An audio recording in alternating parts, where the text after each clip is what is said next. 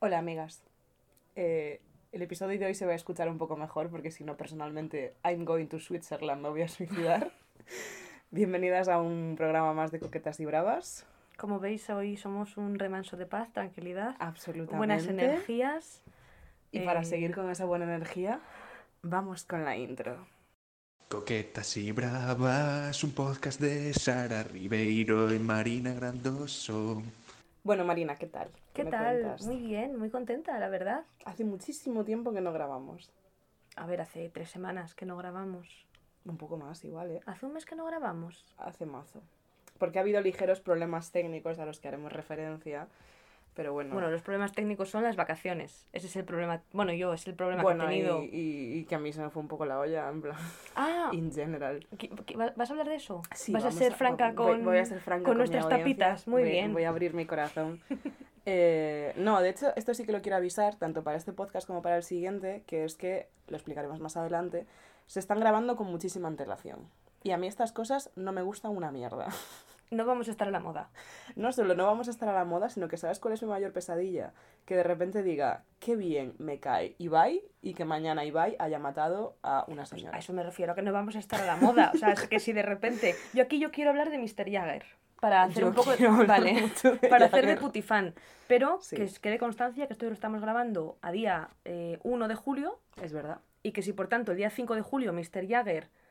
Dice, Bueno, en primer lugar, si el día 5 de julio Jagger está cancelado, yo dejaré de hacer este podcast, yo dejaré de hacer nada durante un tiempo, me iré a las montañas a reflexionar, así que por Dios te pido, Jagger, no la líes, eres, eh, no seas mi 13th reason, pero eso, que tened en cuenta que esto son cosas grabadas a día 1 de julio, 1 de julio. que tenemos cosas muy recientes que para cuando las escuchéis diréis, pero a mí esto qué hostias me importa. Yo, por ejemplo, quiero hablar del orgullo. Como sabréis, esto cuando se saque, que creo que es la semana que viene, no sé. Ala, pero ya no podemos hablar del orgullo, tía, ya es julio. Hombre, es que no- es el y- problema. Ya no se puede ser Ese es gay. el problema. tía. Que, joder, ya. ¿Quieres no sé. seguir siendo gay? Es que quieres muchas cosas, ¿eh? Ya, quiero hablar de Jagger, quiero ser gay, quiero tantas cosas. Pero bueno, em, os cuento muy brevemente. Alguien no quería subir el anterior episodio. Tenemos una amiga. Tenemos una amiga que estaba en un estado psicológico deplorable cuando grabó el anterior episodio, eh, mientras que las otras dos personas estaban más felices que jamás en la vida. Yo estaba muy bien, la verdad. O sea, mi amiga. Tu amiga Mi estaba, amiga estaba. muy bien y un poco borracha, de hecho, y se lo pasó extremadamente Sí, bien. fue muy divertido, la verdad. Eh, estaba otro amigo que también se lo pasó bien y otra amiga era un cúmulo de eh, bolitas de ansiedad. Entonces, eh, yo me rayé muchísimo con el anterior episodio. Yo llegué a pensar que era lo peor que había hecho jamás en internet, cuando llevo muchísimos años en internet. Seguro que, haciendo es, cosas seguro que es algo peor, seguro. Sí, fijo, fijo, veo. Pero mm, por algún motivo, o sea, por algún motivo, sé un poco por qué. Si recordáis los anteriores episodios, cuando tardó como cuatro meses en bajarme la regla, Mm, tengo una firme teoría de que hay una relación entre esa cosa. Y, y yo tenía muchísima ansiedad esa semana, se me hicieron bola muchísimas cosas, tenía muchísimos temas pendientes que ya he gestionado más o menos, porque acaso se pueden gestionar los temas del todo. Y a la hora de escuchar el podcast, además teníamos como muy poco tiempo para editarlo. Como sí, que- lo grabamos un viernes y era para ese. Sí, tenía que dejarlo editado porque me iba a Galicia, porque nos íbamos de vacaciones. 100%. Todo lo que os decimos es verdad.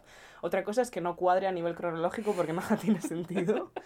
Pero eso, como que de repente lo tenía que editar y yo dije, "Mm, no puedo subir esto. Porque me sentía tan estúpida en ese programa y lo éramos.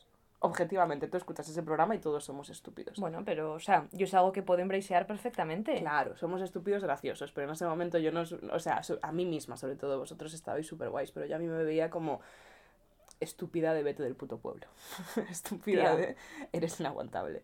Entonces me rayé muchísimo y hablé tanto con mi amiga Marsu como con mi amigo Pedro. Paremos rotativas. Es verdad, No se sube este episodio. Sí, muy dramáticamente además porque es que no había alternativa, porque nos íbamos a Galicia y era como que si en ese momento no se quedaba para subir... No, de hecho, para cuando me lo dijiste, yo ya estaba en Tenerife. Claro, sí. Yo estaba en Tenerife de vacaciones viviendo mi mejor vida. Dice, Oye, que prefiero no subirlo. Bueno, Sí. pues, pues seguiré aquí. Es verdad que yo ahí estaba, o sea, no fue una de mis mayores Es preocupaciones. verdad que en ¿eh? ese momento te sudaba Tenerife- la dick Sí, o sea, profundamente. que no se sube episodio, pues mira. Pues la vida sigue, Otra nadie nos cosa. paga. Pero sí, yo me rayé mazo y esta gente como que lo entendió, pero al mismo tiempo me decíais la verdad que es, Sara, no somos más estúpidas que en otros episodios. No, o sea, lo que pasa es, yo entiendo el punto de que hay más jaleo, porque al final somos tres. Sí. Entonces- no, a mí me rayó muchísimo que se escuchara mal. Porque si hay algo que no soporto un podcast es que se escucha mal. Es que Sara va por el ondas. Entonces, no puede, no puede soportar. Sara va por el ondas. ¿Qué pensáis de los penes que flotan? Pero no, me rayó muchísimo, tío, de verdad. O sea, me... y, y eso, lo hablé con Marcio y Pedro y me dijeron, Sara, eh, no, no, o sea, valido tu experiencia, es un poco estúpido eso que estás diciendo, pero si no quieres subirlo, lo respetamos. Y yo dije, eso está muy guay. Y después me sentí mal, porque dije, joder, yo no estoy haciendo esto sola. Y esto es eh, easter egg para la gente que era fan de Personal y Político. eh, hubo varios programas de Personal y Político que no se llegaron a subir jamás Sí, esto lo sé. porque yo me rayé. y, y unos cuantos que no se llegaron a subir y que murieron ahí. Y siempre era una mierda porque era como que traías a alguien para que hablara de sus movidas y de repente decías, oye, lol, que esto no ha sido para nada. Pero con vosotras me daba un más palo. Porque en primer Pero- lugar erais dos. Con nosotras hay Confi, precisamente. Sí, o sea, hay yo, hay, hay un programa de Mujer Brusa que nunca he subido, que lo grabé con Sebas. Y, y lo grabé. Y en su momento dije, bien. Y luego cuando fui a editarlo dije, joder, hablamos como de impuestos 45 minutos. Esto, o sea, no es un mal programa. Y no es como que seamos, pero pensé, "Mm, no. Y nunca lo subí. Sebas. Ah, por cierto, Sebas, que escuchas esto, ¿vale? Disclaimer. Disclaimer, Sebas me ha dicho que, que os diga que escucha esto. Eh, Que dejemos de pensar que la gente no nos es quiere. que yo, yo doy por hecho que la gente no me escucha, no sé que diga lo contrario. O sea, a no ser que me digas activamente, oye, escucho coquetas y bravas, Me pasa eso, pero con no odiarme. que a no ser que me digas recurrentemente que no me odias. refuerzo positivo. Exacto, exacto. Eh, pues eso me pasó y fuisteis muy majas, pero al final, o sea, me dio un poco de palo, sobre todo, ya no tanto por, por, por ti que estabas en Canarias viviendo tu mejor Yo vida, estaba muy bien. sino porque sé que a nuestro amigo Pedro le hacía mucha ilusión. Porque este podcast no existiría si no fuera por. Pedro. Entonces se lo Porque debíamos. un día dijo, chicos, voy a montar una asociación de teatro. ¿Quién quiere apuntarse? Que me diga su nombre. y ahí nació Coquetas y Bravas. Ahí nació. Entonces me dio mucha pena porque sobre todo este es otro factor que, que también pues me pesó bastante, que es que no sé hasta qué punto vamos a... No quiero hacerte llorar al principio del podcast, pero no sé hasta qué punto Pedro va a poder participar mucho más en el podcast. Porque este es un ¿Quieres tema- sacar este tema otra vez? Es que no parece sacarme este tema de que no tenemos amigos, Sara. O sea, es que es el tema recurrente, coño. Nuestro amigo Pedro, como tanta otra gente, mm, nos odia y se va de Madrid. ha dicho, no quiero volver Son a gente verle la egoísta. cara. Se ponen por delante a Exacto. ellos. O sea, yo se lo decía a alguien otro día. Tú ves que el barco te hundes y te jodes. No te vas y dejas a gente atrás. O sea, todo el mundo se está yendo de Madrid. ¿Tú Lo crees cual es que, que nosotras no nos vamos porque no queremos? ¿Tú crees que yo no me quiero ir a mi puta casa? ¿Tú crees que yo estoy aquí pasando el verano por gusto? Hombre, a 45 grados. ¿Tú sabes lo que me costó yo dormirme? Entonces eso, entre que Pedro se va, que aparte, bueno, he de decir que lo está pintando como que es una decisión así, de que Madrid es una- ciudad hostil, que le apetece irse a su casa, ahorrar dinero. Todos sabemos que se va porque está huyendo de la justicia. Esto lo, lo dudé. ¿Dijimos en el podcast que van a meter a Pedro en la cárcel? Lo dijimos, pero en plan de jaja, jiji, pero bueno, es que ahora es oficial. O sea, es oficial que entra a la cárcel. ¿En serio? No, no. Te, te lo cuento off the record o te Vale. lo cuenta Pedro cuando escuche. Bueno, te lo cuento yo antes que esto sí, porque esto de aquí a dos semanas. Pero eso, como, como Pedro está huyendo de la justicia, está escapando personalmente de la Policía Municipal de Madrid y por eso se va de Madrid, pues va a ser difícil que vuelva a salir. Y yo sé que le hacía mucha ilusión, entonces dije, mira, pongo por delante que digo un montón de cosas estúpidas. Hablo de cuando me cancelaron por eh, fetichizar vascos. Imitamos acentos, que alguna gente me ha dicho que no está tan mal. Bueno, tengo opiniones encontradas. Eh, ¿Qué imitación? Eh, Pedro hizo una imitación de la Peña de Aragón y Zaragoza y alguien me dijo, ¡buah, clavado! Y alguien me dijo, no, no, que se dedica ¿En a otra serio? cosa como ir a la cárcel. Que es, Yo es, que, yo es que la gente de Aragón no la tengo muy pillada, la verdad. es que aparentemente tenemos, somos Mr. Worldwide y nos escuchan de todas partes. Entonces, nada, contaros eso, que, que me alegro de que el feedback haya sido positivo porque yo literalmente, o sea, el disclaimer que subí al final, que era rollo, oye, se oyó un poco mal, lo siento. Lo que en verdad quería poner era, eh, chicas, eh, siento ser la persona más asquerosa del mundo, espero que podáis soportar esta situación. Y no, y la gente ha reaccionado como un podcast normal, porque es un podcast normal cuando tienes la cabeza medio bien amueblada. A mí siempre me pareció un podcast normal. Eh, y es por- pues porque tienes la cabeza bien amueblada, Marsu. Pero eso, que me alegro de que haya salido, me alegro de que a la gente le guste. Y era Javi, el del WhatsApp, Sí. de- Será que Javi. nos han comentado que parecía eh, un audio que le mandan tres amigos borrachos eh, de fiesta al amigo que decidió quedarse en casa. Y es un poco así. Me gustó mucho, la verdad. Es Un, un beso así. para Javi. Es verdad que no es la... Gracias, moto. Muy bien. Ojo, no odias a la gente que hace eso. Es que, es que, ¿por qué harías que tu moto sonase? Esa energía de no saber follar. O sea, alguien que necesita hacer esto claramente está supliendo unas carencias que su vida no le da. ¿Quién me dijo el otro día que Zetangana no sabía follar? Probablemente yo. Si no te lo dije yo... No, fue Nuria, fue Nuria. Ah, pues estoy completamente de acuerdo. ¿Crees que Y hablamos de que tiene un videoclip que no sé Ah, qué. sí, que se le Sí. ve el culo. Sí, sí, Sí, sí, sí, sí. Esto es otro disclaimer que tengo ¿Tú después. dirías que Zetangana tiene motos que hacen ruido? Vamos, siete. ¿Seguro? y a cada cual más ruido que el anterior. Bueno, es que está teniendo un carácter development interesante, en plan, bueno, que no me lo creo, pero yo qué sé, C- sí, Zetangana falla mal, yo estoy bastante segura de ello. No sé qué opina la Rosalía, no le vamos a preguntar. También está un poco feo divagar sobre cómo follar a la gente, pero es verdad que la energía de follar mal está ahí. Y... ¿Y a qué coño? Ah, la moto, eh, que lo siento un montón porque no sabe... Ah, eso, Javi, el, Ah. el audio. Sí. ¿El audio? Ah, es verdad. Que claro, que es una energía muy chula esa de mm, audio de amigos borrachos, pero es verdad que no es la energía que yo suelo buscar en mis podcasts, entonces me desconcerto poner esta energía en el mundo.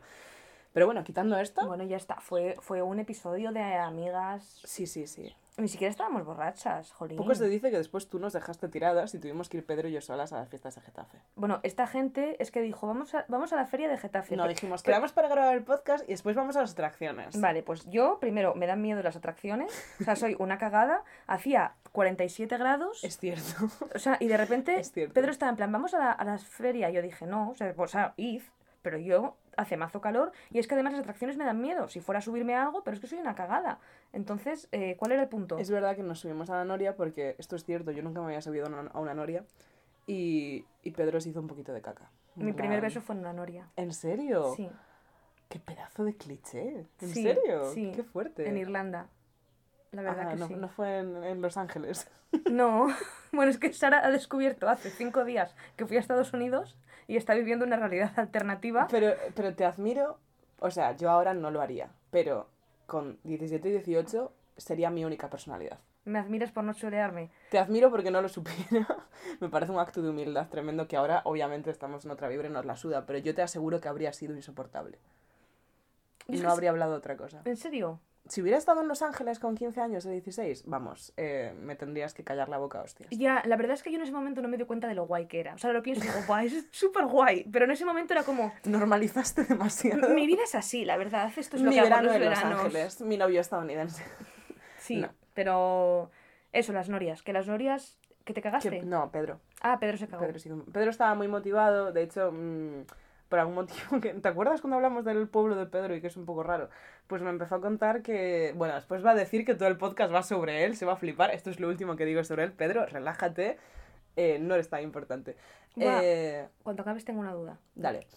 Pues me empezó a contar los nombres random que tenían eh, las atracciones en su pueblo. Porque hay como atracciones con nombres bastante establecidos, en plan el Saltamontes, por ejemplo. Sí, Es, o sea, es una que ponen siempre en Santiago. o tal, la noria. La la noria. noria, claro, no tiene otro nombre. Pero después me empezó a hablar de movidas como eh, el ratón colorado, la olla cachonda. No, el, el- el ratón vacilón. El ratón vacilón. se llama, ¿no? No sé ni cuál es, pero Según sé Pedro. que, sé que se llama el ratón vacilón. Pues eh, me pareció muy interesante. O sea, me pareció mítica cosa que me creo que me la estoy, estoy inventando, pero aparentemente es cierta y es una cosa mítica del pueblo de Pedro. ¿Qué querías contar? Ah, mi duda, pues estaba pensando en que no vamos a volver, iba a decir, no vamos a volver a hablar de Pedro en lo que queda de temporada. Y luego pensé, ¿Qué temporada? claro, que, o sea, ¿cómo son nuestras temporadas? Porque veo que ponemos Coquetas y Bravas 1 por 01, 1 Es por verdad. 02. ¿En qué momento se acaba la temporada 1? Pues O sea, esto habría que hablarlo de récord, pero la Ya, verdad es que me ha surgido la duda. Septiembre es buena época, ¿no? En plan, para... Para irse de vacaciones. Es que ¿sabes qué tendríamos que hacer? Teníamos que irnos de vacaciones. Ahora es que os los voy a contar ya. Hoy, a 54 grados, eh, esta señora de aquí, que está sentada en mi silla porque soy yo, se va mañana a Galicia y tiene la maleta sin hacer y tiene un montón de cosas que hacer y nos hemos dado cuenta que vamos a tardar cuatro meses en vernos porque ninguna de las dos quiere estar en Madrid. Sí, Entonces nos vamos cada una a su señora casa y Dios a la de todos. yo soy la de todos. Y eh, claro, como no nos vamos a ver, dijimos, pues ya está, tío, mm, de, de una. Grabamos dos episodios seguidos. Entonces, eh, claro, Claro. lo lógico sería parar y decir aquí acaba la Ya. temporada. El tema es que me parece un poco ridículo terminar una temporada con, Con cuatro episodios. episodios. En plan, Bueno, Peripol style. Peripol- ¿cuántos hacías en Peripol? Eh, en Peripol la intención siempre era hacer como Ocho, 8 ¿no? o 10. Sí, eso me Pero suena. hubo una temporada que entré en crisis porque uno salió muy bien y pensé que jamás en la vida podría volver a hacer nada bueno y que de aquí a- solo me quedaba decepcionar y la acabé como con 5 o 6. ¿En serio? Sí. Pero la gente normal supongo que no dependerá de estos detalles y seguirá con su vida. Bueno, podemos dar descanso en agosto, porque yo creo que igualmente en agosto nos saltamos uno. Ya. O en septiembre, da igual, ya miraremos. Vale. 10, o sea, 8 o 10 me Bueno, anyway, cifra. Pedro, hasta la temporada siguiente no vamos a hablar de ti. No. A no, no, ser no. que pasa algo dramático como que entres en la cárcel, en cuyo caso lo Que es mencionaremos inevitable e inminente. porque seguro que hay gente preocupada siguiendo esta trama. Claro. Te 100%. llamaremos, hacemos, haremos un vis a vis Por- y por- meteremos ahí la, la, grabación. para que nos cuente su experiencia. Eh, yo te quería preguntar, Marsu, aunque claro, esto es un poco ridículo porque en verdad hace 34 años de esto, pero para la gente que nos oye, esto es eh, ayer. ¿Qué tal tus vacaciones? Pues muy bien, la verdad. Eh, Feliz con tu copa menstrual en la piscina. Ah, tía. Sí, muy feliz. La verdad que sí. Además no tuve la regla casi. Mm. Creo que me vino como el último día o algo así, pero libré bastante. Eh, Tenerife es un sitio fantástico, la temperatura es magnífica, eh, Todo el mundo debería vivir allí. todo el mundo debería de vivir allí. Mm, Yo, de hecho, ¿por qué no? ¿No? Este es un Eh, muy buen momento, hablando de Canarias, para volver a recomendar Supersaurio, un libro súper, súper chulo, hablando de la realidad de Canarias y de... Bueno, este, te, iba, te iba a tirar bife involuntariamente. Iba a decir el efecto de la, del turismo Los masivo. putos no sé turistas. Sí, pero ahora que Marzo ya está aquí y ya no hace daño, podemos recomendar Supersaurio. Y tú te puedes expiar de tus pecados también. Yo creo que te gustaría. O sea, ¿Supersaurio? sí, te lo tengo que dejar. ¿A ti Es te que- gustaría Canarias? Hombre, yo he ido a Canarias. Yo ya, yo ya he Ah. sido turista Como no estuviste en asquerosa. California, no sé si habías estado en Canarias. Es verdad claro, que como ¿sabes? una puta paleta. es que le dije en plan de, no, sí, yo me acuerdo cuando fui a París y fui a Disneylandia y ella, yo no fui a Disneylandia, pero con un tono de, en mi casa cenábamos arroz todos los días y de repente, bueno, pero sí que fui a la de Orlando. y yo, pero ¿qué me estás contando, pavo? No vas a París y vas a Orlando. Nunca está en París, es una cosa que me apetece. No he estado en París, es verdad. Estaba ocupada yendo a Los Ángeles y Oregón. Estaba ocupada, de verdad. Pues, Pues que es igual de caro ir a un sitio que a otro. París es el sitio más caro de que he visto en mi vida. Bueno, yo o sea, no he ido por eso. De hecho, siempre que me he planteado en plan, jo, por mí me ilusión ir con mi novio. O sea, yo entiendo Es que romántico, pero es que luego veo los precios, digo, es que no. Tienes que ir como espabilada, en plan rollo conociendo un poco el terreno y siendo Ya. un poco así y tal, y siendo un poco cutre. Pero yo que fui con mis padres, que es la mejor forma de que te estafen, porque tus padres están cansados y llevan trabajando 50 años y ya, pues mira, pues vale, pues ok. Yo recuerdo que nos cobraron 12 euros por una Coca-Cola. No me lo puedo creer. Te lo juro, por Dios, 12 euros por una Coca-Cola. ¿Sabes que es muy barato Tenerife? Vaya. Es sorprendente. Yo pensé que al ser un sitio turístico, Hmm. pues lo de siempre, ¿no? Donde hay turistas, pues alzan un poco los precios y que se fastidien y que los de aquí paguen menos. Es, ah, no es súper barato en plan Polonia o Marruecos, pero es un sitio, mm, bueno, más barato que Madrid, evidentemente, pero relativamente barato, la verdad, estaba muy bien. Pues apreciamos eso de Tenerife y para acabar con esta situación os recomendamos Supersaurio. Y mm, yo, a mí me- eh, también me bajó la regla y me bajó eh, literalmente en el segundo en el que el autobús eh, nocturno en el que voy siempre a Galicia cruzó la frontera con Lugo.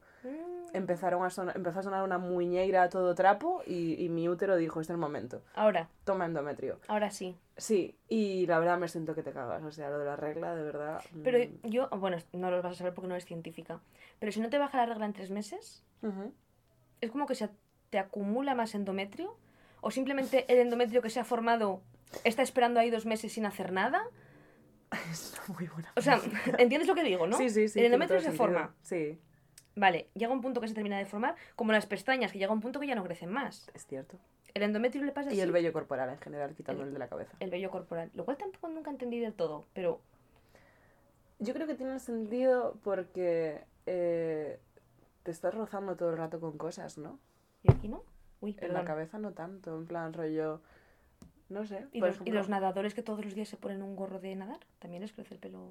Ellos eh, tienen el perro, po- po- el perro, tienen el pelo podrido. O sea, tiene que ser malísimo nadar Ya. todos los días. Lo pensaba siempre con Mireia Belmonte, que de hecho se la acabo cortando. Y lo pienso mucho siempre que yo voy a nadar. Que pienso que fácil sería esto si estuviera rapada. Pero sí, no, no sé qué pasa con la regla. No sé, de hecho con la mía, desde luego, no sé qué pasa. Fue un primer día de regla dolorosísimo, dolorosísimo de darme mareos y agarrarme al bidé porque me caía. y me drogué muchísimo y lo bueno es que yo casi nunca me drogo para nada. Te hace más Eh, efecto. Entonces, claro, claro. cuando me tomo algo es mm, absoluta magia. Y sobreviví. Y después me lo pasé muy bien porque me fui con amigas al Sondo Camiño, que es un Ah. festival de Santiago, Qué envidia. que es un poco problemático porque, mm, bueno, todo es problemático si se lo buscas, pero esto en concreto es un poco problemático porque está como ultra subvencionado con dinero público, porque Sondo Camiño se llama así porque es son es sonido, Camiño es camino, y es porque es el sonido del Camino de Santiago. Y este festi nació en un intento de promocionar a Saco el Sacobeo 2000...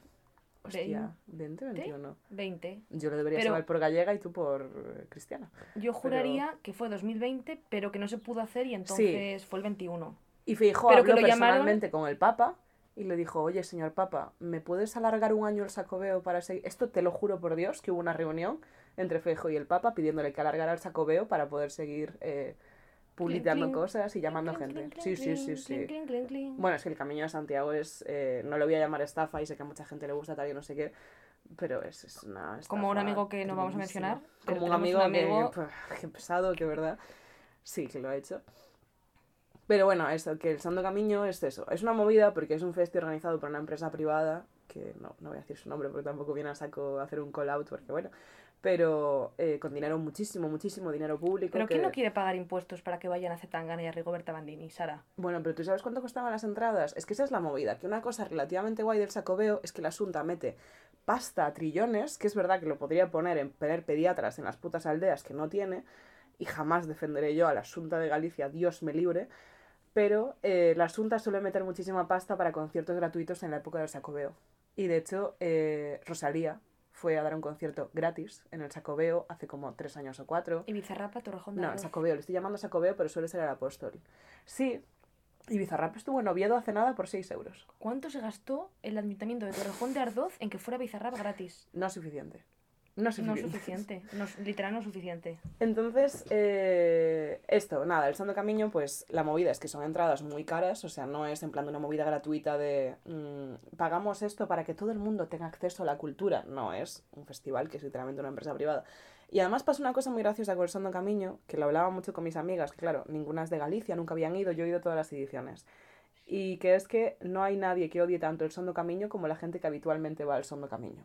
Tú ves un post de Instagram del Sondo Camino diciendo, hola chicas, eh, ya estamos preparadas, estamos montando los baños portátiles. Y los comentarios son, me cago en vuestra puta madre, mi abuela muerta podría hacer un festival mejor que vosotros, ojalá os partan las piernas, no tenéis ni idea de lo que... es". Es muy fuerte, es un nivel de odio. Qué terrible. Y esta gente año, año tras año compra entradas y va. Pero los odian, o sea, es muy... Y es verdad que el Sondo Camino tiene sus fallos. Y... Bueno, pero ¿quién no los tiene, Sara? Yo desde que trabajé en un festi eh, entiendo mucho. Empatizas, sí, claro, es que queremos que todo sea perfecto, pero es Empa- que... A ver, es verdad que hay. O sea, ¿sabes qué me molesta muchísimo? Y que esto sí que me planteé incluso hacer lo mítico del hilo de Twitter cancelando, pero en plan, joder. Que no te dejaban meter botellas de agua. Bueno, en primer lugar, te hacen la mierda esta de que tienen que ir sin tapón. Lo cual es estúpido, porque todo el mundo sabe meterse el tapón en el sujetador. Y en cuanto pasas el control, tapas la botella. Pero ¿por qué te lo hacen ir sin tapón? para que no la puedas reutilizar, para que la tengas que llevar así en la mano y no la puedas guardar en el bolso, para que no tiene ningún sentido. Y a mí me parece que roza Nunca lo había visto, la verdad. Pues en el Sondo a mí me lo han hecho todas. Y después aparte, este año solo dejaban pasar botellas de menos de como 0,5. O Como en sí, los aviones. Sí, pero es una estupidez porque ¿tú sabes cuál era el aforo del Santo Camino? 120.000 personas subidas a un puto monte con un calor que flipas, porque yo creo que no viví ese calor en Galicia nunca en mi vida y no les dejas pasar más de esa mierda de líquido de agua que si me dijeras, bueno, es que hay fuentes por todos lados, pero tío, ya no es solo que sea mazo caro pillar bebida, que no era tan caro, porque era como un euro cincuenta una botella minúscula de agua. Pero la movida es que tenías que hacer cola durante igual media puta hora para una botella Ya de que agua. se te va... Y era como, bro, deja a la gente pasar agua. O sea, me enfada muchísimo. Jo, yo es me como cuando los tines no dejaban pasar comida. Ya, hasta que alguien denunció y ahora de repente sí. Los quemaría. Nosotros tuvimos mazo jaleo porque en el Shirin, en el Shiringuelu, que es una fiesta de Asturias, em, por temas de seguridad empezaron, a partir de un año, que no recuerdo qué año fue, dijeron que no se podía meter botellas de cristal, que solamente podía ser con botellas de plástico. Que al principio dices, vale, ok, es razonable. No es razonable cuando es Asturias y lo que bebemos es sidra. O sea, solo bebemos sidra. Ah, Entonces, claro, la y la gente cuando va a este tipo de fiestas igual alguien se hace un cubata, ¿sabes? Pero, Solo bebemos sidra, en plan, no conocemos el agua. pero cuando vamos de fiesta Sí. de Prao, o sea, lo habitual es llevarte pues tu caja de 6 sidras, de 12 sidras o de las sidras que quieras. Y se montó mucha movida porque fue como, Ya. o sea, no es lo mismo porque no nos dejaban sin beber, podías meter todo el agua que quisieras, pero se, se armó una buena, la verdad. Yo hay cosas que entiendo y hay cosas que digo, esto no tiene ningún puto sentido, tío. Por ejemplo, no entiendo que haya tantísima gente en el Sondo Camino. Y esto lo digo desde el privilegio de alguien que se ha comido todas las anteriores ediciones que eran más pequeñitas. Pero yo te juro que, o sea, era tan abrumador que entiendo que después salen fotones. Y salen fotones de gente hasta el horizonte que parece que hay ahí media Galicia que prácticamente... ¿Cuántos erais, dijiste? 120.000 personas sold out. 120.000. 120.000. Buah, ayer vimos una peli de Bohemian Rhapsody. Ujú. Amor, ¿cuánta gente había en el estadio de Bohemian Rhapsody? ¿100.000? 100.000. Pues el Sondo Camino Para se, ver a se Queen, caga, se para caga ver a de Queen. esto. Es verdad que esto hace tan gana. Es verdad que esto es el principal motivo por el que quiero hablar de esto. Me gustaría salir públicamente del armario, ahora que ya no es el orgullo, ya puedo ser heterosexual otra vez. Me gustaría salir públicamente del armario como fan de Zetangana. Es algo que llevo mucho tiempo evitando.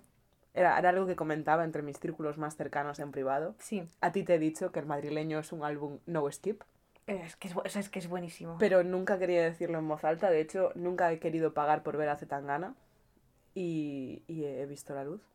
Es que es puro talento. O sea, Fue el mejor concierto de mi vida, posiblemente. He ido a muchos, ¿eh? Porque a mí me gustan mucho los festis, me gustan mucho los conciertos. No sé, chicos. a mí me da... Fue... Yo me siento, porque yo soy el tipo de gente que le gustaba Zetangana antes de que Zetangana fuese mainstream. De hecho, me acuerdo eh, hace, no sé, seis años que yo estaba aquí escuchando el disco de ídolo de Zetangana. Mm. y estaba con Sebas porque Sebas aún vivía aquí y Sebas diciendo, pero ¿por qué escuchas esas cosas? Es que no para de hablar de follar y de y no sé qué. No como ahora, que ha cambiado radicalmente su tono. Y yo, pues porque me gusta. Y A yo- mí me gusta. Eh, eh, perdón, tengo que decir algo importantísimo. Esto creo que te lo he dicho ya.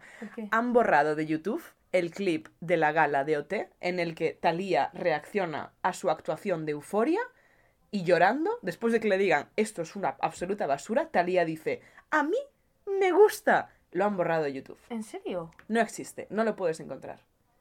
Te juro que me pasé con Iñaki un buen rato buscándolo y estoy enfadadísima porque es una de mis reacciones favoritas. Me parece súper wholesome, me parece súper entrañable que te digan, tía, has desafinado que flipas y tú, pues a mí me gusta. Soy me yo con el podcast cuando se escucha mal.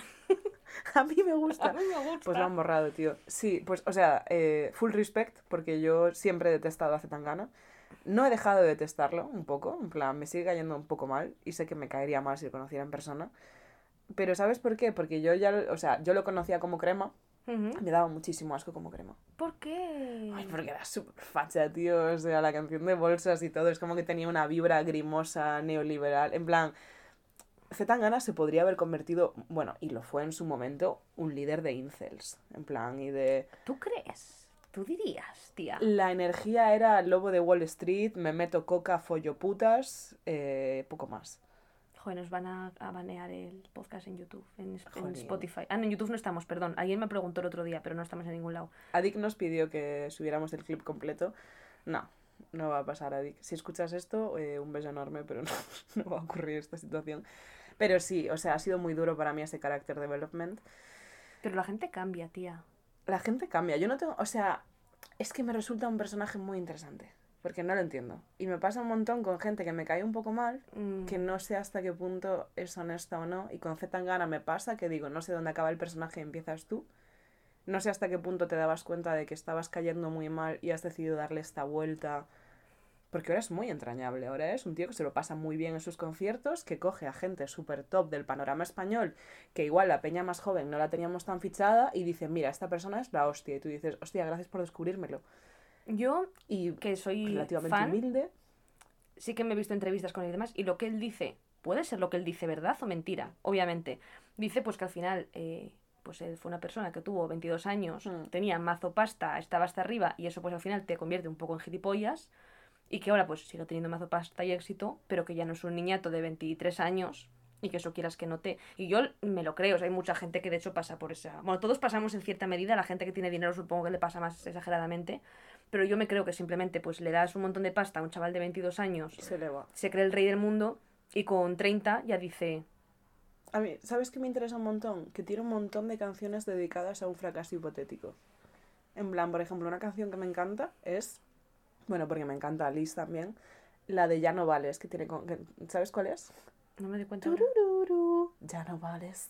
Ah, Creías que no te iba a pasar. Buah, me encanta, tío. Y tiene como un montón, en plan, la de nominado. Y tiene mazo así, en plan, que se pone en la situación de, bueno, ya se me ha ido todo, la gente suda de mí, soy un fracaso, soy como vieja gloria, tal. Y me parece súper interesante que se ponga tantísimo en esa piel, porque no sé si es porque lo acepta, como esto es algo que me va a pasar, o si le aterra. No sé, es que he, he pensado mucho en esto, perdón. Buah, Zetangana, te invitamos a venir a Coquetas y Bravas para nos contestar cuentas, a todas claro. estas preguntas. Olvida todo lo que te dije de que me caes un poco mal, o sea... A mí me caes bien de siempre, o sea, yo 100% te puedo Yo entrevistar. hoy me planteé por un segundo cancelarte para ir a su concierto, pero no lo hice porque no tenemos otra. Pero hoy ¿Cómo, es- cómo? que hoy estaba en concierto en Río de Babel, creo.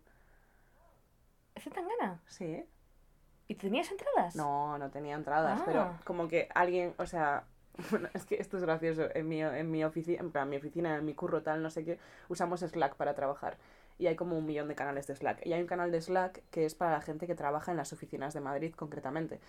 Y ese grupo, que normalmente es para cosas más bien logísticas, en Ujú. plan de, ha llegado un paquete, alguien se ha dejado un móvil o algo así, se ha convertido ahora en verano en un compraventa de entradas para cosas. Entonces, hasta tal punto que han dicho, oye, vamos a hacer otro grupo de Slack. Solamente Y se para- llama, es como un meme con algo de Wallapop, es algo de así. Y alguien vendía entradas para Zetangana en Río de Babel. ¿Y por qué no hemos ido? Porque teníamos que grabar podcast, bebé. Tenemos una responsabilidad para con esta gente. Pero yo estoy muy dispuesta a ir, ¿eh? O sea, yo te juro que salí del concierto y en cuanto tuve cobertura en medio de las 120.000 personas, me metí a mirar qué conciertos tenía en Madrid. Y yo en este momento pago mucho dinero por un concierto de Yo pagaría, yo tengo muchas ganas de ir a ver a Zetangana, top 1. Espectacular. Tengo muchas ganas de ir al concierto de Amaya, que es madrileñófoba y Tengo no viene, muchísimas ganas de ir. no viene a Madrid. Ah, te dije que podíamos ir a Ávila, ¿no? Sí, pero me parece una locura, pero... Está como una hora, en plan... Sí, sí, o sea, sí, pero que tengamos, viviendo en Madrid, la capital del reino, tengamos que ir a Ávila a ver a Maya, me Es parece que heavy. poco se habla de verdad lo duro que es vivir en Madrid. Es que de verdad no me lo puedo creer. Tengo muchas ganas de ver a Rigoberta Bandini. Tú ya sé que ya la viste en Osondo Camino. ¡Qué buen directo! ¿Cómo lloré con perra? Uno de los mejores directos que he visto en mi vida. Tenéis que ir, de verdad, si la podéis pillar. O sea, yo la pillé pre-Eurovisión, porque fui al concierto este que hizo en Madrid como en diciembre, y estuvo muy bien. Fue muy buen concierto. Pero post-Eurovisión, tío, es como que súper experimental. buah, súper Son guay. ahora mismo mis tres conciertos. Bueno, y Bad Bunny si viniese a España. O sea, por Bueno, Bad Bunny es que el lorito. duermo en la calle por ir a un concierto de Bad Bunny. Hago acampada y no he hecho acampada nunca, nunca he ido a un festival. Enhorabuena, por cierto, a nuestra amiga Nuria, que estuvimos hablando con ella antes del concierto de Lorde, porque ha ido recientemente a un concierto de Lorde. Ah, y estuvo en primera fila, ¿eh? La y nos número contaba 14. que estaba muy rayada porque quería llegar a primera fila, no sé qué, y llegó a primera fila. Lorde vio su cartel de Lesbians Love Lorde Sí. y le hizo un gestito con la mano y está viviendo su mejor vida y nos alegramos Nos mucho. alegramos, todo el mundo va a conciertos que quieren, menos yo. Bueno, pero tenemos, bueno, tenemos planes, tenemos planes, no pasa nada. Estamos grinding, it's about drive, it's about power, y cuando terminemos de grindear vamos a conciertos. En Y mm, bueno, yo eh, antes hablaba de- del orgullo, antes hablaba, bueno, esto también quería comentar, que fui al orgullo crítico hace unos días, fue súper chulo, esto nos importa porque han pasado 54 años para cuando lo escuchéis, pero nunca había podido ir a Orgullo Crítico de Madrid porque siempre me pillaba en Galicia, lo cual me daba cero pena porque estaba en Galicia y no quería estar aquí, pero fui el otro día y me planteé no ir porque es como que mi círculo más ultra cercano de gente no iba, en plan, ninguno podía Yo vi tu story, pero es que la verdad no me apetecía meterme en una marabunta de No, gente. y todos trabajabais y todo tal, y a mí me cundía, pero no, pero no sé qué. Y le hablé a un colega cercano que me había puesto que iba a ir y al final acabé coincidiendo con un montón de gente a la que llevaba muchísimos años sin ver. Mm, Me sentó súper bien. Hubo un momento súper emotivo, tío, es que lloré muchísimo. Em, normalmente, en plan rollo, por la zona de... Además era una zona súper rara porque era Carabanchel, porque como está la OTAN de los cojones en Madrid, Ah, claro, no. cambiaron el recorrido y era como desde Plaza Elíptica hasta prácticamente eh, la pradera de San Isidro. Y la cosa es que, claro, tú cuando vas por una mani, muchas veces te vas fijando como eh, si hay alguien en las ventanas, si hay alguien no sé qué, y bueno, no sabes cuánto lloré con señoras mayores aplaudiendo, bueno, lloré, lloré como una cerda. Y tío, un momento súper emotivo, que además es que lo hablaron un montón de personas que también estaban en la mani, porque a todo el mundo se nos quedó grabado y tuvo que estar un ratazo ahí, que era una chavala súper joven, en plan, entre 18 y 20, o rollo, o mm, 16 y 22, con la bandera en la ventana, llorando muchísimo. Y estaba literalmente toda la mani aplaudiéndola, haciéndole corazones, gritándole de todo. Y la tía como que se emocionaba un montón y fue como súper, súper bonito y lloré un montón. Y en general fue una tarde muy bonita y, y hacía mucho tiempo que no iba a una mani. Por movidas, pues eso, el apocalipsis, el fin del mundo. Y me sentó muy bien y estoy muy contenta. Y de la mani del orgullo LGTBIQ+, pasamos a la mani del orgullo hetero, que fue la velada 2. Ah, pe- pensé que era, realmente había habido una manifestación del orgullo hetero. No, no, no. En mi corazón Igual, sí. igual las hay, ¿no? Eh, pues mira, como tengan tanto éxito como las TERFs, que organizan autobuses de todas las provincias de España y van siete. ¿En serio? Sí, ¿no viste? Hicieron una convocatoria No. brutal, normal, porque fueron siete. Hicieron una convocatoria que lo mítico, fletaban autobuses, pero te juro que de cada provincia, y tú veías la mani y eran menos de 200 personas. Está muy bien porque eso significa que hay pocas TERFs. Está muy bien, Son porque un eso poco significa que pesadas. se extinguen en nada. Pero... Y ¿Quieres hablar de la velada? Yo también lo tenía apuntado. Sí, pero antes tengo que decir una última cosa porque es que me preguntó antes Marcos, ¿cuántos temas tienes y cuántos disclaimers? Y me cuesta distinguir entre disclaimers y temas. Este es el último disclaimer, que es que eh, gracias Raúl, que es la persona con la que al final más estuve en lo de mm, el orgullo crítico, por recordarme que tenemos que hacer un consultorio. En este no habrá consultorio, pero lo habrá en el siguiente y se lo agradezco porque se me había olvidado por completo Sí, que habíamos hablado y nos salva el culo. sí, porque si no, imaginaos, tenemos que grabar dos episodios de no consultorio. Sí, sí, sí. Bueno, que es verdad que teniendo en cuenta que llevamos 40 minutos, o sea, yo tampoco... disclaimers. De disclaimers. Pero el siguiente episodio a este será un consultorio. Yo voy tachando cosas. He hablado de Tangana, he hablado de vacaciones. Que Pedro va a ir a la cárcel. Ese- Perdón ¿Lo tenéis por como tema eso? Sí, tenía perdón por el anterior, barra Pedro No cárcel. le puedes mencionar más veces, Sara. Es verdad. que se está creciendo muchísimo. Nadie va a ir a la cárcel. Grabados de antemano para que si Jagger la caga sepáis que me he suicidado. Y ahora ya podemos hablar de Jagger. Ah, también, orgullo Jo, tachado. Jagger. Fer me dijo antes que le vio dos veces. ¿En la vida? Sí, eso me dijo. Porque es de las rozas.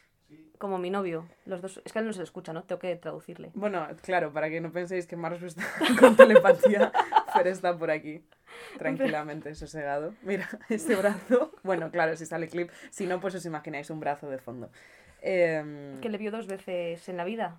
Porque son vecinos. Imagínate verle. Ay, es que yo tengo que contar una cosa, que es que em, yo no tenía ni idea de quién era Jagger. En plan, yo vivía súper ajena. Yo siempre he ignorado muchísimo el grupo, iba a decir grupúsculo, pero sonaba un poco despectivo, de youtubers españoles. O sea, yo tuve una primera época en la que medio seguía, pero vamos, hazte una idea. Seguía Yellow Mellow, pero cuando, vamos, es que, es que no sé ni qué año sería, pero igual era 2010, cuando estaba también por ahí Bollicao.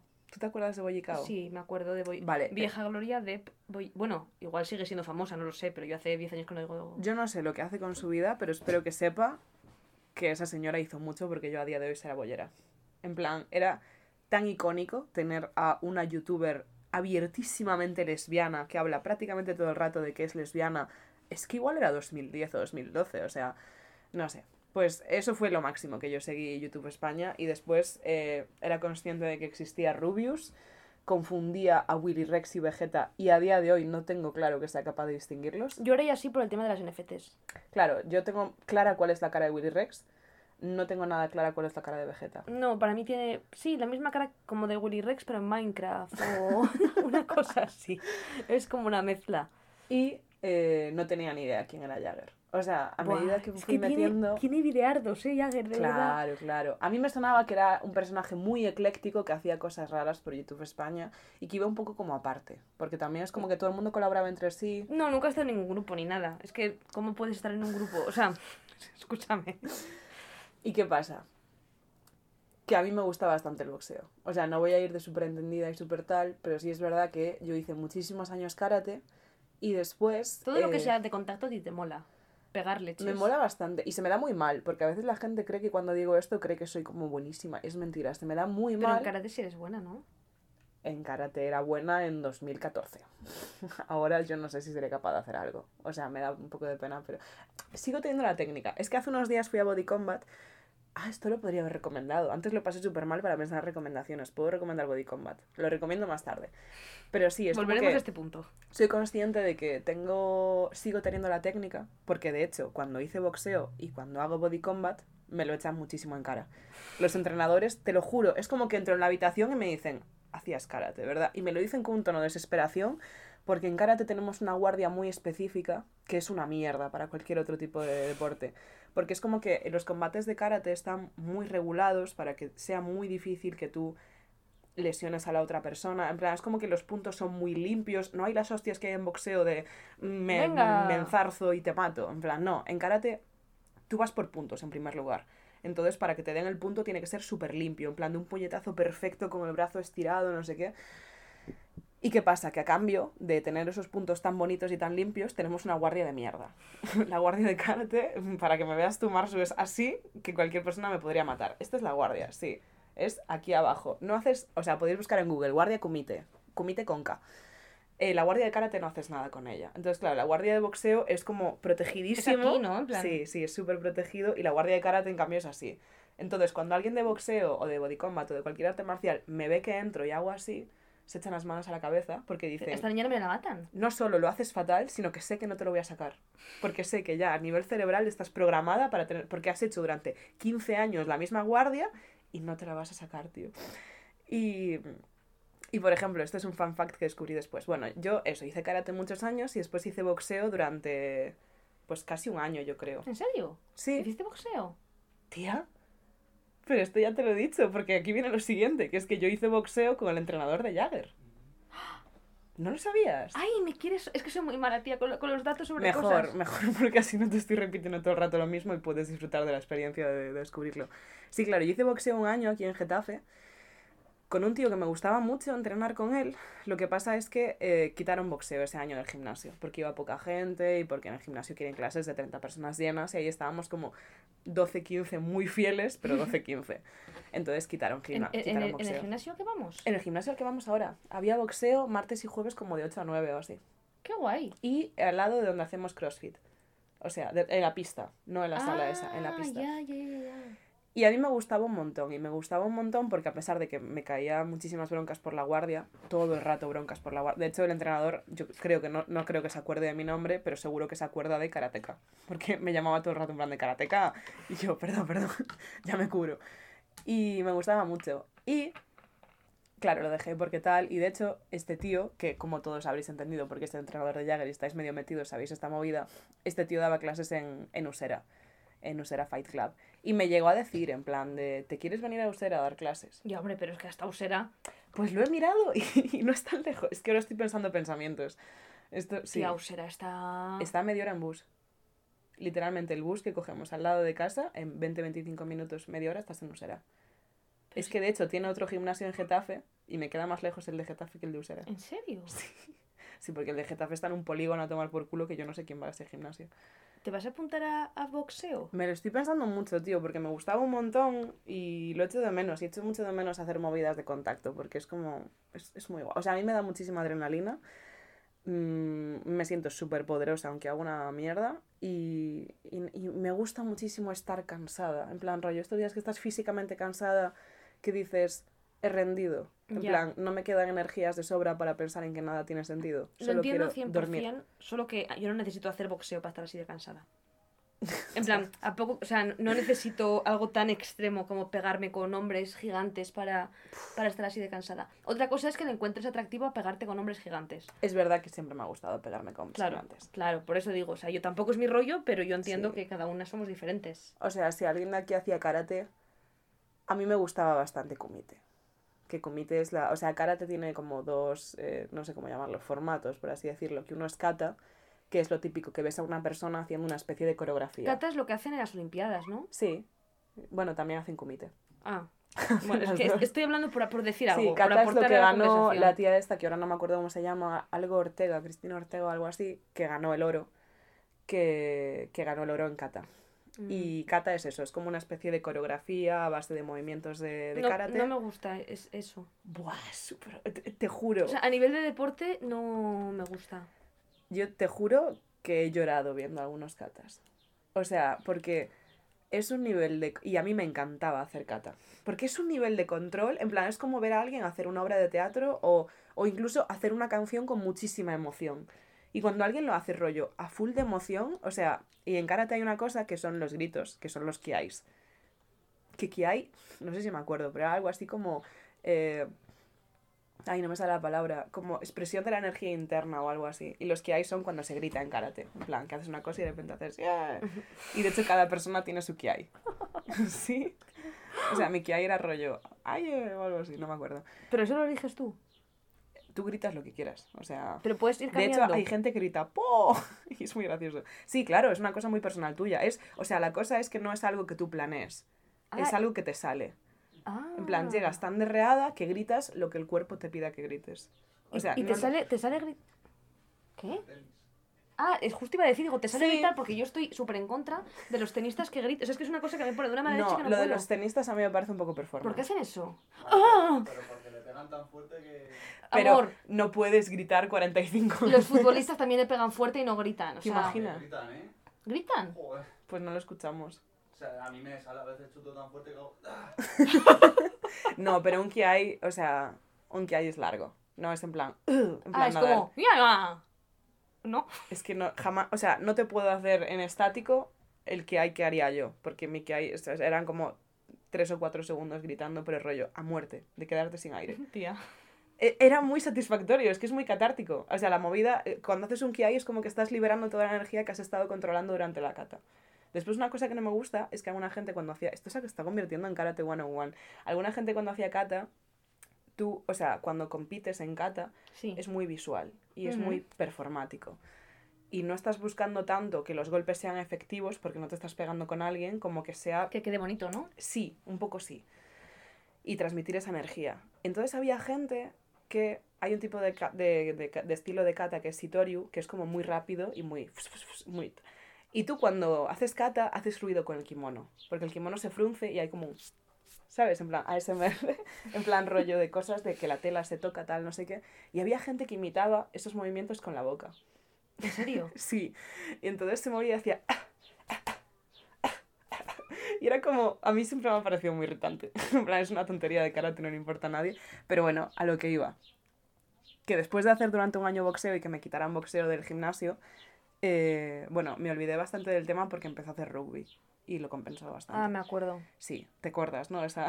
De cuando hiciste rugby, sí, sí, es una época que tengo clavada en el corazón, la verdad. Sí, era un poco mi única personalidad, la verdad. Es verdad que sí. Pero la cosa es que de repente yo me fijé en que estaba el tema este de la primera velada de, de Ibai.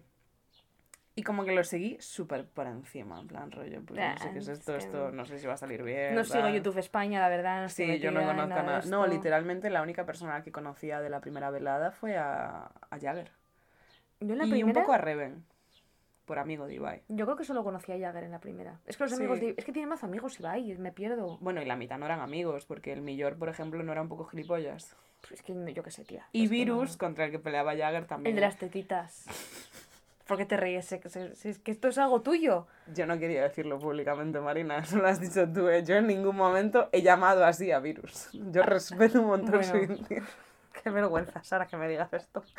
Si yo no me acordaba ni de su nombre. Porque solamente llamas el de las tetas. Pero desde, una- desde un punto de admiración. O sea, Absoluta admiración. O obviamente. ¿Quién no quisiera tener esas tetas? efectivamente. ¿No? Increíble admiración. Pues eso, me obsesioné con Jagger.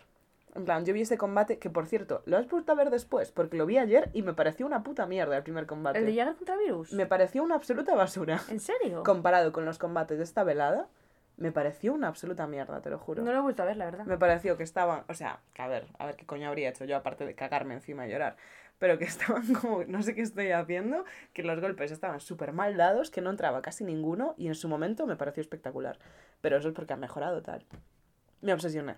O sea, en como las dos o tres semanas siguientes mm, me vi todos los vídeos de Jagger, que son muchísimos, muchísimos, muchísimos. son todos buenos. Y Son todos buenos. Y qué movida. Qué movida de señor. Y ahora pues nada, me quedé fascinada. Es cierto que le di un... O sea, no seguí tan intensamente fa- fascinada y volví con la segunda velada. Y ahora vuelvo a estar muy fascinada. Nivel hacer algo que yo jamás hago por nada ni nadie, que es Ver la resistencia. Ah, nosotros vimos antes el vídeo. Bueno, de 10 minutitos. Odio la resistencia. Me cae súper mal broncano. No me hace nada Otra de cosa más que nos cae mal, Otra Sara. cosa más Hija que nos mía, cae- Ni siquiera estoy rajando. Simplemente estoy diciendo que no me hace ningún tipo de gracia. O sea, eh, el tuit ese que había de que la resistencia es el hormiguero para gente que se cree demasiado buena para el hormiguero. Sí, a, a ver, yo he de decir que la resistencia cuando la veo, la veo por los invitados porque bronca. O sea, si el invitado no me interesa, no la Mm. veo por broncano porque me parece. O sea, obviamente es bueno lo que hace porque tiene a todo el mundo viendo su programa, pero a mí yo no soy su target, evidentemente. Tampoco me flipan las entrevistas que hace. ¿eh? En plan, no sé. Es que no. Pero sí, sí. Es que a Full no. respect. Es que no. Es que no. me encanta este audio. Full respeto a ¿Quién era? Bronca, ¿no? ¿Era Belén Esteban? Es que sonaba Es el que yo- mítico sonido de Sálvame de tu, tu, tu, tu. Solamente, Es que no- solamente he escuchado el audio, no he visto el vídeo. Pero mm, que a, sí, a tope con que me lo- Broncano. Me lo, vi por él. Y es que incluso Broncano, que sus entrevistas no tienen ningún tipo de sentido, no sabía cómo llevar a Jagger. Pero es que nadie lo sabe. O sea, el perro que está ladrando ahora tampoco sabría ¿Se cómo escucha el llevar perro? Un poquito. Yo el otro día me vi un vídeo de Jagger eh, en el que rankeaba series y ninguna le gustaba porque decía que no le gusta ver series. Entonces digo, ¿para qué las ranqueas? Eh, o sea, yo de- em, me gusta mucho cuando arranquea mierdas. Yo, me, o sea, uno de los vídeos más espectaculares de toda la historia, bueno, vídeo, es que igual son como dos o tres horas de vídeo porque es un stream. Cuando arranquea sus propios vídeos. ¿En serio? Es súper interesante ver la lectura que hace a día de hoy de vídeos que hizo hace 7 8 años. Es que algunos son un poco problemáticos. Mazos son un poco problemáticos y lo reconoce y lo habla. Jo, es que, eso- es que los hombres que, han- que han avanzado con el tiempo, son- joder. Sí, o sea, y... No sé, no sé, o sea... A mí, de hecho, de mis dos favoritos son los dos muy problemáticos. Si no lo digas mejor. No, no, no lo voy a decir, no lo voy a decir porque no quiero que salgas todo de mi boca, pero son cosas que yo las disfruto sabiendo que no tendría, como cuando escuchas Better Than Revenge de Taylor Swift Sí. y dices, Igual son un poco más bueno, obviamente, porque Taylor Swift no es Sí, Mr. sí, sí. Jagger, obvio, pero es esa sensación de decir, no tendría que disfrutar de esto, pero es que tiene mazo gracia, en verdad, ¿qué culpa tengo yo? Ah, no te termino de decir que la cosa es que, claro, yo estaba viendo la primera velada y de repente eh, enfocan a su entrenador y yo digo, guau, cómo me suena este pavo. Porque era como que había pasado un año desde que yo había ido. Además me pasa una cosa que es que soy terrible con las caras. ¿Mm? Esto no me daba tanta cuenta antes, pero últimamente me doy muchísima cuenta. Y agradezco muchísimo cuando alguien se me acerca y me dice, hola, ¿te acuerdas? Soy... Porque no me acuerdo nunca, tío. No me acuerdo nunca. Y me pasó recientemente muy humillante, te lo cuento después. Bueno, te lo conté ya. Que alguien se acercó en plan de, hostia, Sara, Ah, ¿cuánto sí. tiempo? Y yo dije, Ah, no sé quién eres. Pero después me di cuenta. Pero eso, que no me daba cuenta de quién era. Pero yo decía, este tío me suena mazo, tío. Y de repente alguien dijo, el entrenador de Jagger, por supuesto, Pablo Martínez. Y yo dije, ¿Pablo Martínez? Perdona, Pablo La Roca Martínez, que era su nombre de Facebook, no sé si lo sigue siendo. Y efectivamente era él. Era Jolín. él. Y lo puse en Twitter algo en plan de, qué fuerte, me acabo de dar cuenta de que yo entrené con el entrenador de Jagger. Y me siguió en Twitter. ¿en serio? Sí, y de hecho me recomendó una autoescuela. Cuando hace tiempo pregunté por autoescuelas porque el tío es de Getafe. Me dijo, Buah, vete a esta, no sé qué. Es muy majo, yo le tenía mucho cariño. O sea, a mí me gustaría volver a entrenar con él. Pero eso, no sé qué haré. Eh, me lo pensaré para septiembre, cuando la vida siga. Ay, septiembre. No te echaré de menos. No, qué pereza, de verdad, es que... ¿Sabes lo que pasa? Que vivo en un constante sentir como que... Como que ya está. Como que tocarían vacaciones, pero no. Es que no tocan, ¿eh? No to- no tocan, no tocan, y va a, llegar, va a llegar septiembre y yo voy a decir, aquí estoy, ¿qué sentido tiene todo? Como que necesitas rollo eh, tabula rasa, en plan rollo empezar de cero. Cortar, Sí, sí, te entiendo, te entiendo, te entiendo. ¿sabes? En plan decir, joder, perdón, en plan fin mamá, de año. en plan fin de año, Ah, en plan corto, el tema es que yo en fin de año tampoco corté, ya. porque yo no tuve vacaciones, o sea, Yo tampoco. Claro, o sea, voy así como con la inercia, en plan, venga, tiro, tiro, tiro, tiro, tiro. Y de repente es en plan, ¿me podéis dejar respirar un segundo, chicos? O sea, es que no puedo más, estoy eh, en Que un- en verdad es me puedo, porque tú eres autónoma. O sea. Ya, pero es, claro, es, que, Ya, es- es ya. que si yo misma me dejo descansar, no cobro. Entonces, es, es una situación un poco problemática. Pero, joder, o sea, entiendo. socorro. Es verdad que ahora me voy a Asturias tres semanas, me voy a Mm. trabajar, pero bueno, me voy a Asturias por lo menos y me voy de este horror de ciudad. No puedo más. No, eh, yo normalmente, o sea, es yo que tengo... Es muy gracioso porque para cuando se suba esto, ya se habrá subido un TikTok que he hecho para mi trabajo, que es un TikTok en plan de cosas guays que podéis hacer en Madrid en verano. Iros a otro sitio. Eso es lo más guay que podéis hacer en Madrid. No, mira, a ver, escucha, podéis ir a Madrid secreto. Tenemos unos planes para julio estupendos, Pero sí es verdad que... Yo tengo que mala relación con vivir en Madrid.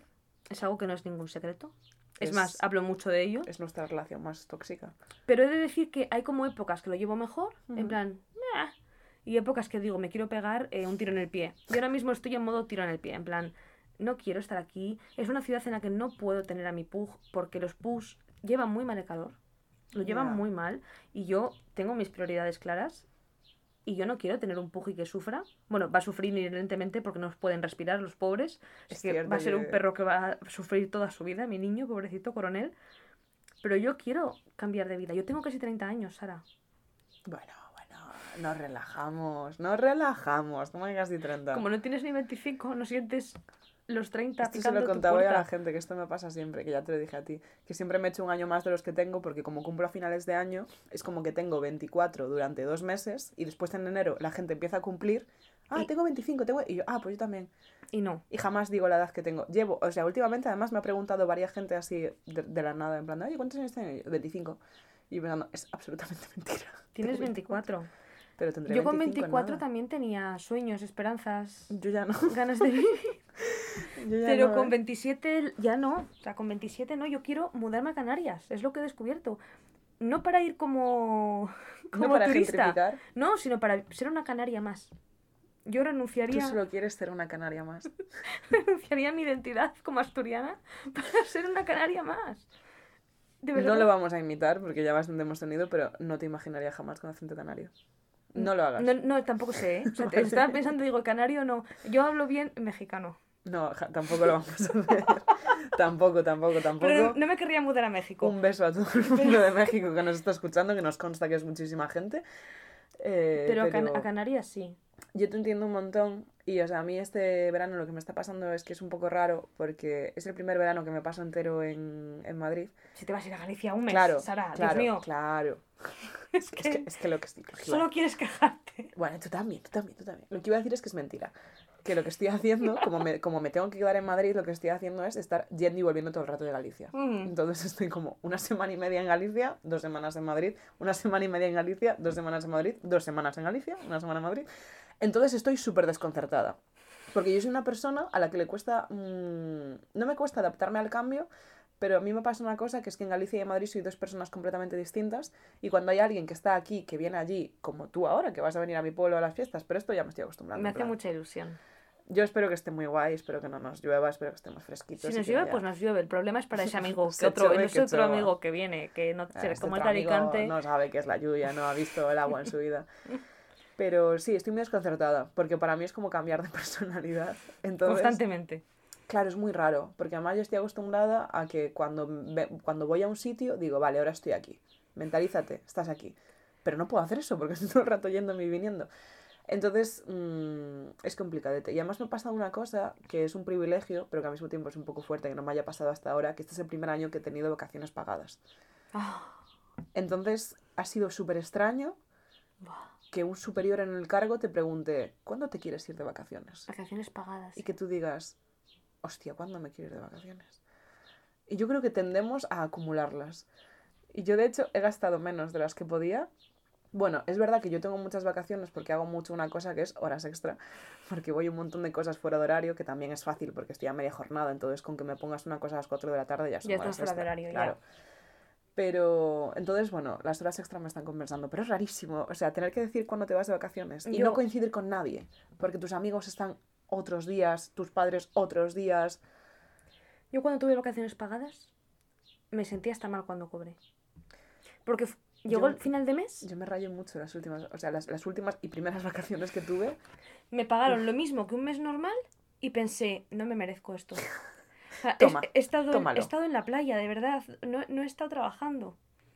Y obviamente os lo merecéis, tenéis que luchar por vuestros derechos, bla, bla, bla, bla. Hombre. Aprovechad vosotras que podéis y no sois autónomas como yo. Pero es verdad que era una sensación de decir, ¿me, me han pagado por estar aquí Sí. tomando piñas coladas? Yo me sentía muy mal porque además, claro, yo eh, todo, o sea, el trabajo que tengo ahora mismo es un trabajo de redacción en el que trabajamos muchísimo en equipo y que hay cosas que dependen de mí. O sea, yo soy relativamente encargada de algunas cosas. Entonces, Eres importante. no Eres tanto- valiosa. You is kind, you is smart, you is beautiful. Eh, la cosa es que yo me sentía súper culpable porque decía, les estoy jodiendo el trabajo. O sea, estaba pensando que sé que la vida sigue sin mí, que se apañaron perfectamente sin mí, vamos, y mil veces mejor que se apañarían sin mí cagándola todo el rato. Pero era esa sensación de... Soy una egoísta. Les estoy jodiendo por estar de vacaciones.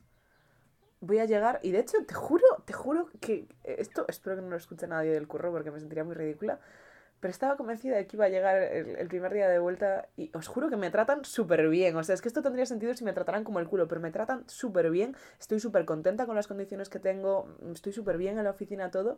Estaba convencida de que iba a llegar y iba a haber bronca. ¿Bronca de qué? No lo sé. La puta Sara. Que me iba a decir, ¿te parece normal, no? Haber ido de vacaciones. de vacaciones.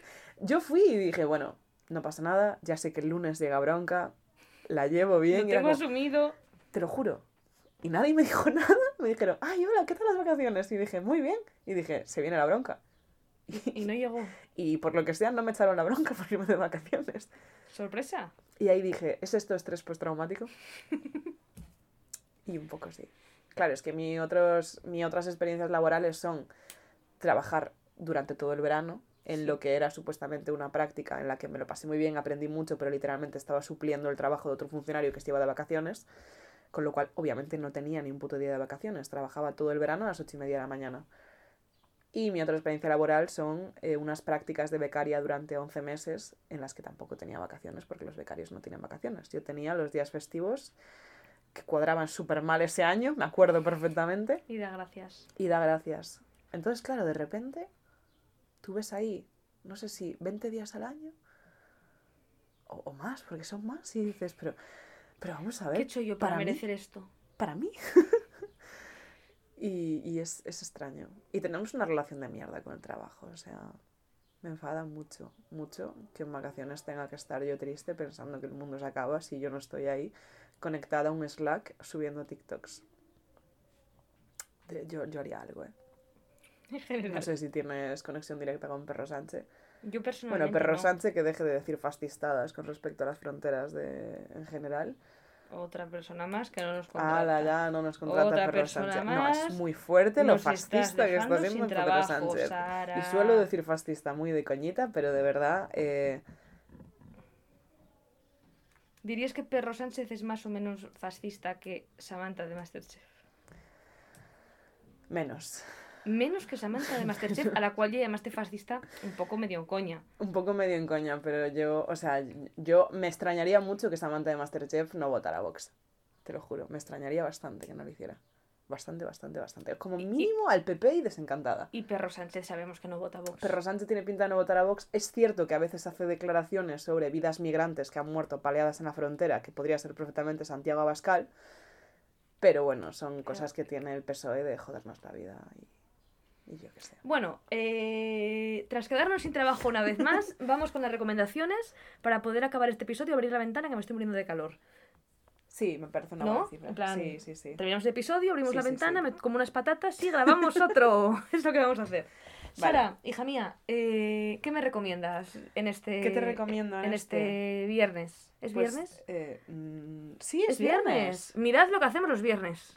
ya. Vaya par de pringadas. Podíamos estar en el Río de Babel viendo a Zetangana y aquí estamos. O sea, esto yo espero que se me aprecie y se me compense. en- Páguennos. Páguennos. Eh, ay, a Toño Sanchís era eso. Em, yo tengo dos recomendaciones, una muy frívola y una bastante más densa, intensa. ¿Cuál quieres antes? Eh, venga, la intensa. Vale, la intensa es, es guay. Es no votar al PSOE porque es no votar al puto PSOE que lleva traicionando a la clase obrera española. No, aparte de que eso ya entiendo que ya lo sabéis, porque, en fin. Eh, no, mi recomendación intensa es que ayer estuve, bueno, ayer, como cómputo temporal que no tiene sentido, estuve en la presentación de el, bueno, el primer ejemplar de la revista Rojo del Arco Iris. Que no sé si sabes lo que es. El arco iris. No, Rojo del Arco Iris eh, es una asociación, barra organización, barra revista, barra. no tengo muy claro cómo llamarlo, de gente queer marxista. Es peña es que solo tienes una personalidad, hija mía. ser bollera y ser roja. Y roja. No, pues os lo recomiendo un montón porque han sacado una revista que se llama ¿Qué hacer maricón? Por el mítico ¿Qué hacer? de Lenin, en plan de ¿qué hacemos ahora? Pues ¿Qué hacer maricón? es un poco hablando de cómo a la peña LGTBIQ se le ha expulsado de sitios de izquierdas de toda la vida, como los gilipollas del puto Frente Obrero de los cojones, eh, porque Buah, qué pesados, ¿eh? son muy pesados, tío. Los vi en Twitter, en plan... Es que eh, para que tú estés metida en esta o mierda... sea, yo estoy bastante out de la política porque me da ansiedad, pero todos esos carteles de que no puedo ser bisexual y estar en paro, Mm, ¿no? escoge. Escoge. Es verdad que soy bisexual y no estoy en paro. Por tanto, Ah, entro dentro de pues- sus cánones de persona... Pues eres una cerda brilli brilli privilegiada alienada que odia a la clase obrera. ¿Por, porque no estoy en paro? Hijo, No, soy porque- autónoma, porque eres ¿eh? bisexual. Ah, ah, ah, ah. Hombre, ¿cómo se puede? No, Eh, no, ¿Dicen no. eso de verdad? O sea, su tesis... Odio la clase obrera. No, su tesis, que es muy cercana a la de Daniel Bernabé, y que esto es súper largo para una recomendación, pero muy resumido, muy resumido, muy resumido, es que eh, el capitalismo eh, intenta pintar a la peña mm, minorizada o diversa, como el feminismo, las personas racializadas, la gente LGTBI, bla, bla, bla, bla, bla, y intenta que la clase obrera se centre en esas luchas En vez de en la du- en lucha vez de la real. importante que es la lucha de clase, que es la única lucha real que existe, porque el resto son formas de distraer a la clase obrera. ¿Nunca habías escuchado esta tesis? Es una de las como movidas más tochas que hay en la izquierda desde los Formas últimos de 10, distraernos 20 de que de nuestra propia opresión. Sí, claro. Es para que tú pienses que lo importante es apoyar a, mm, no sé, el matrimonio igualitario o temas así, Vale. cuando en verdad no. Y, o sea, lo que esconde eso, porque esa es una tesis que igual puedes medio comprar. O sea, Pero yo por- puedo... porque es incompatible. O sea, ¿en qué momento...? Es incompatible porque ellos no son una minoría y porque les jode no estar en el puto centro. Porque conciben que la clase obrera solo puede ser un señor de 54 años llamado Paco, que es albañil y que es mm, bastante machista y que odia a los inmigrantes porque vienen a robarle el trabajo. Esa es la única clase obrera que existe. Tú no eres clase obrera. Tú eres eh, una brilli brilli privilegiada que Sí soy. entonces, esta- esa es su tesis. Y la movida de esto es que yo puedo comprar ciertos puntos, como que es cierto que el capitalismo ha intentado apropiarse de las luchas como el feminismo, Black Lives Matter, la lucha LGTBI, Estoy de acuerdo. porque el capitalismo tiene esta tendencia a fagocitar las cosas para que les le dé beneficio. Y Pinkwashing, sí, todas estas movidas. Claro, toda esta Estoy de movida. acuerdo. Sí, pero estupendo. Pero lo que hay detrás de esa tesis es eh, los maricones son unos entes malévolos que buscan joder a la clase obrera. sí somos también. Es Mira, te Y la peña trans es una caprichosa desviada que lo que nos hace es perder el tiempo de lo verdaderamente importante, que es que Paco cobre el salario mínimo inter... inter, inter ¿qué? Internacional. Interprofesional. Interprofesional. Yo, Sí. hasta yo me he enterado de eso por Twitter, he pensado, no sé quiénes sois, sois una panda de pesados. Son literalmente hombres que no conciben no ser los protagonistas. O sea, suelen estar súper obsesionados con el folclore comunista, en plan... eh, no, es que no puedo apoyar esto porque Stalin no lo apoyaría. Y es como, vale, pero Stalin igual lleva muerto 50 años. Igual no puedes Solo. basar tus tesis en lo que opine Stalin. Bueno, Porque no tienes ni puta idea de lo que opinaba Stalin en primer lugar, ¿sabes? Y porque igual Stalin se equivocaba porque mm, lleva 800 años eh, mm, out del juego. Igual puedes leer a gente que está viva ahora mismo y que tiene movidas.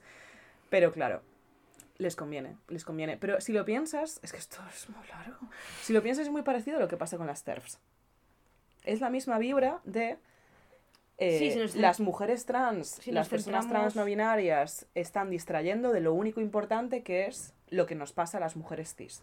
Ya. Esa es la tesis. De, o sea, yo creo que es, o sea, es una movida de ser incapaz de concebirte en un papel que no sea el de víctima constante y que te obliga a replantearte tu situación en el mundo, ser consciente de que igual tienes, no lo voy a, o sea, tampoco voy a decir privilegios, pero igual estás en una posición, No, tía, claro que yo como mujer cis tengo un privilegio por encima de ser una mujer trans. claro, O sea, y como tías son- blancas son- y como son- todo. Son privilegios. Otra cosa es que te cueste darte cuenta de que eres privilegiado. Yo creo que a todo el mundo le gusta ser la víctima. Claro. En la teoría, en la práctica nadie quiere serlo, pero en la teoría todos nos estamos más cómodos diciendo, no, es que yo, es que yo, es que lo que me pasa a mí, yo soy consciente de las cosas que a mí me pasan Mm. y yo quiero luchar por las cosas que a mí me pasan, pero eso no quita que yo vea que hay realidades en las cuales a mí no me oprimen, agradecida y bendecida, y que hay gente a la que sí, y que obviamente Y que nosotras estamos activamente jodiendo a gente. Y que tenemos que darnos cuenta y decir, no quiero tener este papel. Ya, pero hay En gente plan- que no quiere hacer eso. Claro, hay gente que está mucho más cómoda diciendo solo importo yo y mi coño. Entonces, eh, sí, rojo del arco iris es lo contrario a todo esto. Ah. rojo del arco iris es una forma de mezclar eh, la lucha marxista y la teoría marxista desde una perspectiva queer. O sea, es muy cercano a lo que hace Samantha Hudson, por ejemplo. Samantha Hudson está llevando un discurso de clase súper brutal y con un discurso muy, muy bueno Sí, te quiero mucho, Samantha. Sí, la queremos un montón, pero sin dejar de decir, vale, pero no voy a dejar de expresar mi identidad porque a ti te incomode. O sea, sé que a ti te sería mucho más cómodo que yo dijera todas estas cosas siendo un tío cis, pero es que no me sale los huevos porque no soy un tío cis y me voy a vestir súper hortera y te voy a hablar de que soy travesti y, y voy a ir con una camiseta que pone zorra. Y voy a seguir teniendo un discurso impresionante, pero además siendo consciente de todo lo que te afecta en la vida cuando tienes ese aspecto, esa identidad, esa expresión. Qué bien hablas, Sara. Yo llevo un buen rato pensando que no estoy diciendo nada relevante y estoy tirando para adelante. Yo estoy, como yo estoy medio borracha, todo me parece bastante impresionante. Claro, yo creo que pero- lo único que pasa es que estoy haciendo frases con coherencia gramatical, pero que si las escuchas bien no tienen sentido. Pero eso, que os recomiendo mucho Rojo del Arco Iris porque está muy guay, tío, y porque está muy guay encontrar eso de que parece que la lucha LGTBI es. mm, bueno, esa es la tesis que tiene este tipo de gente, que es como, nos vamos de fiesta, nos encanta la purpurina, y es como, no, ha habido muchísimos revolucionarios LGTBI que han juntado la movida de clase y la movida LGTBI, y esta gente está haciendo un trabajo muy guay, así que os recomiendo mucho seguirlos en redes. Se llaman eso, se llaman arroba rojo del arco iris, o si no, si buscáis, os van a salir. Y, mm, y van a sacar una revista bianual. Marzo está borracha y nos queda un podcast entero por Me grabar. estoy riendo porque mi recomendación son los ficus. Los ficus. vale, muy bien, pues eso. Rojo del arco iris, cuéntanos, Marsu. Digo, es que no estoy a la altura de este podcast. Pero tienes ficus, no te estoy viendo. Eso es un ficus, tía. ¿Este o el otro? Nombre grande, ¿El grande? claro. ¿Ese te lo regalé yo? Buah, ¿ese me lo regalaste tú? Sí, te lo regalé yo con Nat, creo, para un cumpleaños hace mil años. Se rompió porque Sí. Sebas lo puso al lado de la ventana. Y yo me fui a trabajar y le dije, Sebas, cierra la ventana o quita el ficus de ahí porque el ficus va a caer con el viento. Y Sebas dijo, no. Adivina qué pasó. El ficus cayó, Pero, pero no se cayó a la calle. Se cayó aquí para adentro. Qué susto, es que vives en un No. cuarto. No, no. Tiene dos hojas rotas. Pegadas con celo. Eso me hace mucha gracia. No solo que estén rotas, que vale, están pegadas con me celo. daba lástima. No quiero cortarlas. Bueno, No, están bien, están bien. mi recomendación eh, es que tengáis ficus, porque cuando te vas de vacaciones no se secan. Tengo aquí otra planta que me fui de vacaciones a Tenerife y se secó. ¿Es de Ikea? No sé, me la regaló Sí, es de Ikea. mi compi, la que me regaló esa vaca también. Ah, es bueno, es un dibujo de una vaca. ¿Te Eh? Aquí acariciando una vaca en tu cuarto de Getafe. entonces mi recomendación es eh, que tengáis ficus porque aguantan muy bien no, no tener agua. A la sala, di otra cosa. No, la mía la próxima es una charrada, pero no, que a mí también me gustan muchísimo las plantas. A mí me gustan mucho, mucho, mucho los potos. Lo que pasa es que los Ah. potos sí que requieren agua. Se- Sebas tenía un montón de potos, Ofelia es un Es poto. que crecen muchísimo. y todo, toda la pared Sí, estaba llena es de súper, Ofelia. súper bonito. ¿Qué pasa? Marcio acaba de ver una planta que tenía olvidada por completo, que está completamente seca en una esquina. ¿Quién pone eso ahí? Es que. Joder, Era una, ¿cómo se llama? Eh, String of Hearts. em, No sé, es de Sebas, pero. bueno, es bueno Sebas, era. No sé cómo decirte esto, pero está, está dep. Está Bueno. está dep. Yo estoy viendo que tengo algo en el pelo, ya está. Y ¿sabes cuál me gusta también? Que a la gente le intimida mucho porque es muy bonita, pero en mi experiencia son de las más resistentes del mundo. Una monstera. Oh. Tengo una monstera que, mm, que se había vuelto tan grande e inmanejable que además yo la tengo encima del escritorio. Y llegó un punto en el que no podía trabajar porque es que me invadía. Y le corté varios esquejes y ahora tengo como cinco plantas de monstera gigantescas. Está muy guay, la recomiendo. Y voy con mi segunda y última recomendación súper chorra que es DJ Ardilla. ¿Cómo? DJ Ardilla. Ardilla, con Y.